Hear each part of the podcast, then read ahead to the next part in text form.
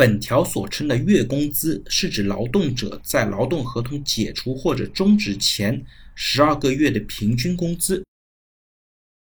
在劳动法或者说在人力资源管理过程当中，这个月工资一直是一个非常神秘的概念，因为它可能在很多地方都会出现，但是在每个地方出现的呢，它的概念还都不太一样。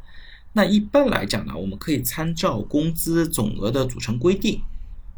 或者是工资支付暂行办法等等一些国家的法律规定，或者是当地的一些工资支付办法来看，你这样的月工资究竟是包括什么些内容？比方来讲，绝大部分的情况下，像基本的月工资、奖金、津贴等等等等都是可以算在里面的。但是呢，加班工资不一定会算在月工资里面。那这一些呢，其实每个地方会有一些不同的规定。那对于这些呢，我们在最后计算经济补偿的时候，我们要综合去看哪些部分是属于当地认可的经济补偿的内容，哪些部分呢是不属于当地认可的经济补偿的内容。